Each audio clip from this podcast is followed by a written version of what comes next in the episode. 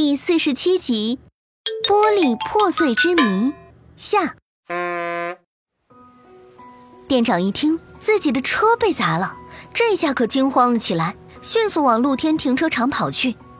停车场并不远，就在书店的左手边。大家赶到车前，却是看见店长车前的挡风玻璃处有了一个很大的玻璃龟裂面。素素哥哥，你是什么时候看见这个玻璃被砸了呀？我没有看见砸玻璃的人，但我想应该是我刚去结账那会儿有人去砸的，因为整理好书籍那会儿车窗都是好好的。哎呦，我的车呀！我得赶紧报警。可可此时绕到车头的另一侧，垫着脚伸长手去摸了摸破碎的玻璃面，这一触碰，可可竟然有了新发现。店长，你看，这个裂纹是从车窗内侧碎裂的。在场的人一听，都惊讶的瞪大了眼睛。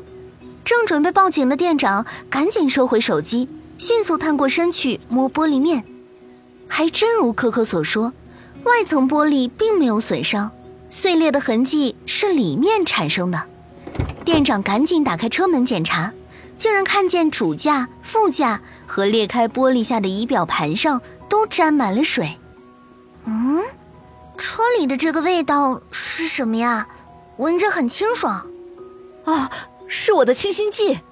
哎，对呀，我记得我是把清新剂放在仪表盘上的，怎么不见了？可可一听，顿时灵光一现。他趁店长站起身，让出上车的空间时，赶紧钻进了车。他趴在车座上，仔细在椅子下面寻找着什么。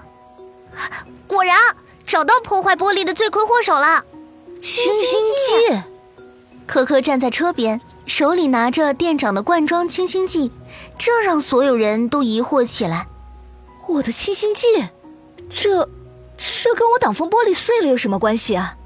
罐装清新剂之所以能在我们按压的时候喷出雾状液体，是因为它罐内存在一定的压力。如果在车内被阳光暴晒，瓶里的温度升高，压力也会迅速升高。当超过瓶子可以承受的强度时，就会爆炸。店长，你的清新剂刚好放在仪表盘上，这也就是为什么挡风玻璃是从里面碎裂的。唉，还别说，前几天是有听新闻提到过这种安全隐患，我怎么就疏忽了呢？我以后呀，一定提高安全意识，任何瓶瓶罐罐我都不会再往车里放了。可可总算破解了玻璃破碎之谜。三个小朋友兴高采烈地提着新书回家了，生活中那些无穷无尽的知识还等着他们一一去探索呢。